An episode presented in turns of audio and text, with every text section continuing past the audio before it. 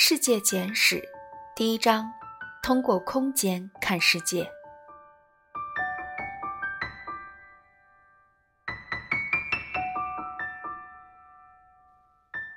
对这个世界，我们了解的并不全面。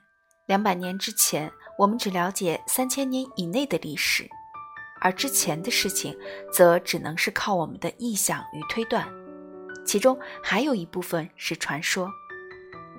两百年之前，世界上大部分人都是这样理解并相信这一理论的：世界是公元前四零零四年才突然被创造出来的。但是，世界被创造出来时，到底是春天还是秋天，便众说纷纭了。这种准确到有些荒谬的世界创造论，来自于希伯来旧约的解读。这是一种神学式的肆意推断。现在这种说法已经被传教士们抛弃。人们基本相信，这个让我们赖以生存的世界已经存在了很长，甚至是无限长的时间。当然，这种说法也不能完全被视为正确。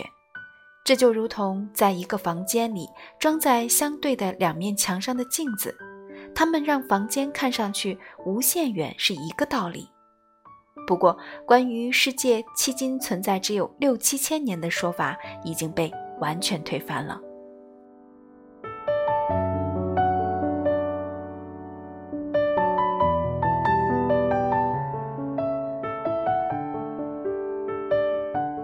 现在我们都明白，我们生活的这个地球是一个直径约八千英里、两头略有点扁的椭圆状球体。其实，早在两千五百年前，已经有个别学者发现了这个事实。但在这之前，人们是将地球看成是一个平面的。那时已经有很多关于地球、行星、恒星与天空之间关系的理论。按今天的看法，这些理论非常荒谬。现在我们都明白，地球每过二十四小时就会以地轴为中心自转一周。地球绕一周，就形成了白天与黑夜的交替。另外，地球是沿着椭圆形轨道慢慢绕太阳公转的，一年转一圈，于是四季的更迭便形成了。其中，地球在公转过程中离太阳最远约为九千四百五十万英里，最近则为九千一百五十英里。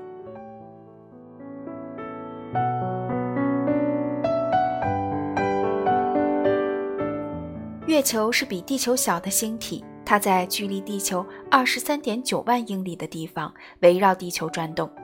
当然，围绕太阳运行的星体并不只有地球和月球，水星、金星也是如此。它们分别距离地球三十六亿英里和六十七亿英里。同时，在地球运行轨道的外围还有很多小星体、小行星，可忽略不计。此外，还有火星、木星、土星、天王星、海王星等星体，它们距离太阳的距离分别是一万四千一百万英里、四万八千三百万英里、八万八千六百万英里、十七万八千二百万英里以及十七万九千三百万英里。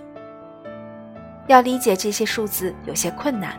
但如果将这些行星与太阳的比例同时进行缩小，再理解起来就方便多了。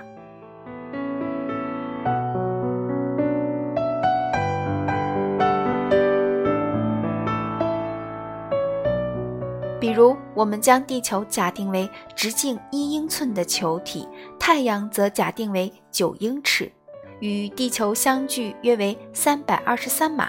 也就是相当于五分之一英里。如果用步行的话，四到五分钟即可走一圈。月球则是距离地球二点五英尺，犹如豌豆大小的球体。另外，在地球与太阳之间还有水星与金星两颗行星，它们距离太阳分别为一百二十五码和二百五十码。这些星体四周都是空旷的。直到距离地球一百七十五码的地方才会看到火星，而距离地球大约一英里处可以看到木星，其直径约为一英尺；距离地球两英里处，则是比较小的一些土星；在距离地球四英里的地方为天王星，而距离地球六英里的地方就是海王星了。距离地球数千里的地方，除了稀薄的气体以及微小的尘埃，就没有其他东西了。只不过，哪怕是将宇宙缩小成这个样子，离地球最近的恒星仍与它相距四万英里。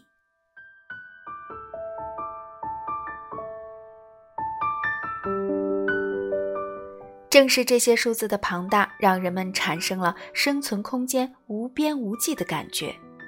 在这样硕大的空间里，人们所能了解的不过是地球表面深入三英里的生物。而事实上，由地表到地心，距离约为四千英里，也就是说，五英里以下的深度空间一直是一个不曾触及的死寂空间。